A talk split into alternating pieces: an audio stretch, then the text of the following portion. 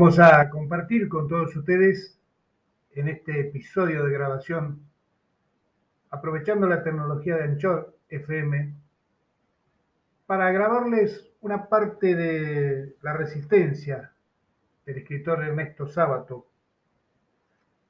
Y voy a leerles la primera carta, parte de la primera carta, Lo pequeño y lo grande.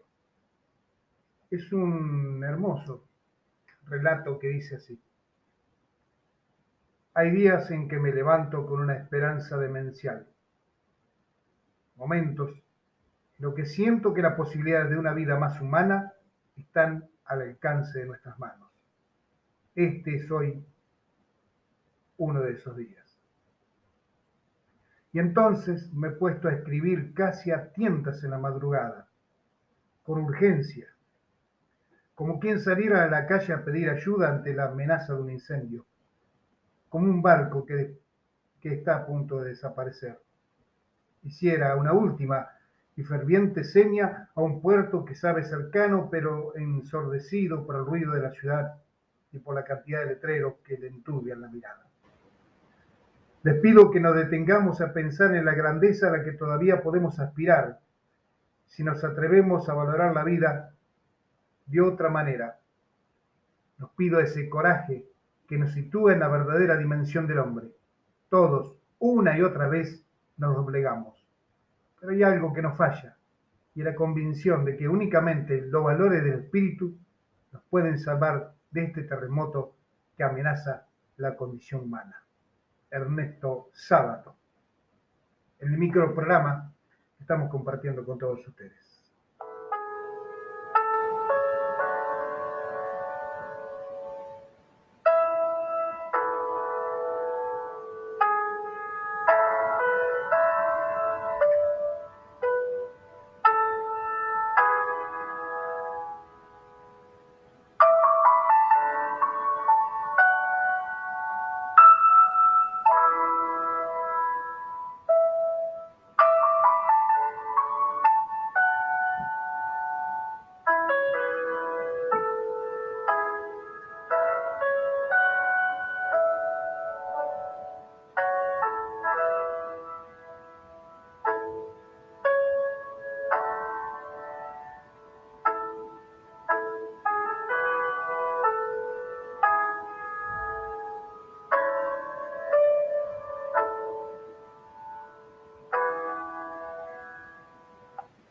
Ahora quiero compartirles en esta grabación que va a ser publicada en uno de nuestros blogs.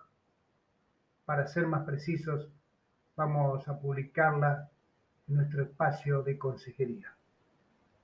Lo que vamos a leerle ahora de mi libro Un nuevo despertar, literatura del tercer milenio que podés comprar en Casbas, a quien te habla Néstor Omar Salgado, en San Migueló, a Nélida Gómez, y en que agarré a Liliana Correa.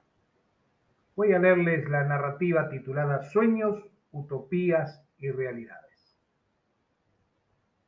Casi todos los seres humanos tenemos algún sueño por cumplir. Algunos que son posibles y otros que son utopías irrealizables.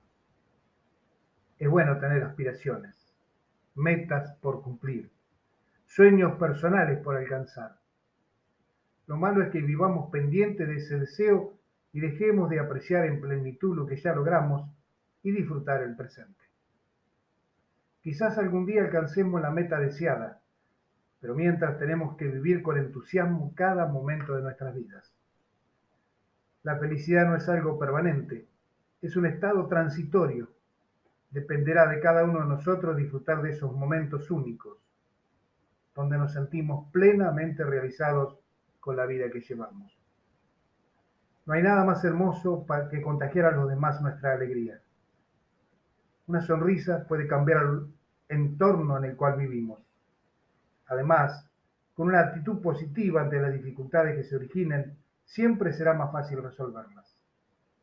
Recuerda que hasta un buen escalador muchas veces se encuentra con dificultades en su ascenso. Pero si no desiste, alcanzará la cima. Racionaliza tus sueños.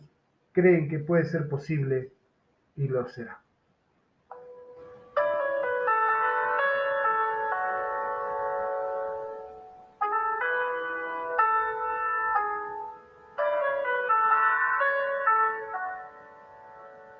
Te invitamos a escuchar todos los días viernes por FM CAFA 98.7 nuestro programa Visión Alternativa. Salimos también por internet.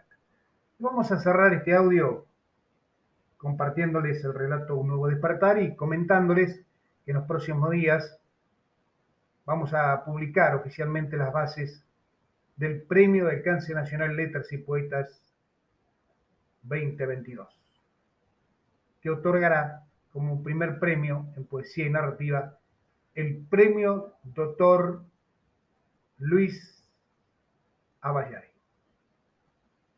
Un nuevo despertar. Están los optimistas que siempre dicen que la vida es maravillosa, pero que entusiasmados olvidan, o lo que sería peor, ignoran las actitudes y acciones de quienes cada día se aprovechan de esa ingenuidad para pasar inadvertido ante ellos y seguir cometiendo sus abusos, y me refiero a los corruptos, a las lacras de la humanidad. Luego están los pesimistas, que todo lo ven mal. Para ellos la vida se pinta de gris y en cada paso que dan temen fracasar. Sería bueno lograr un equilibrio entre ambas posturas y estados emocionales.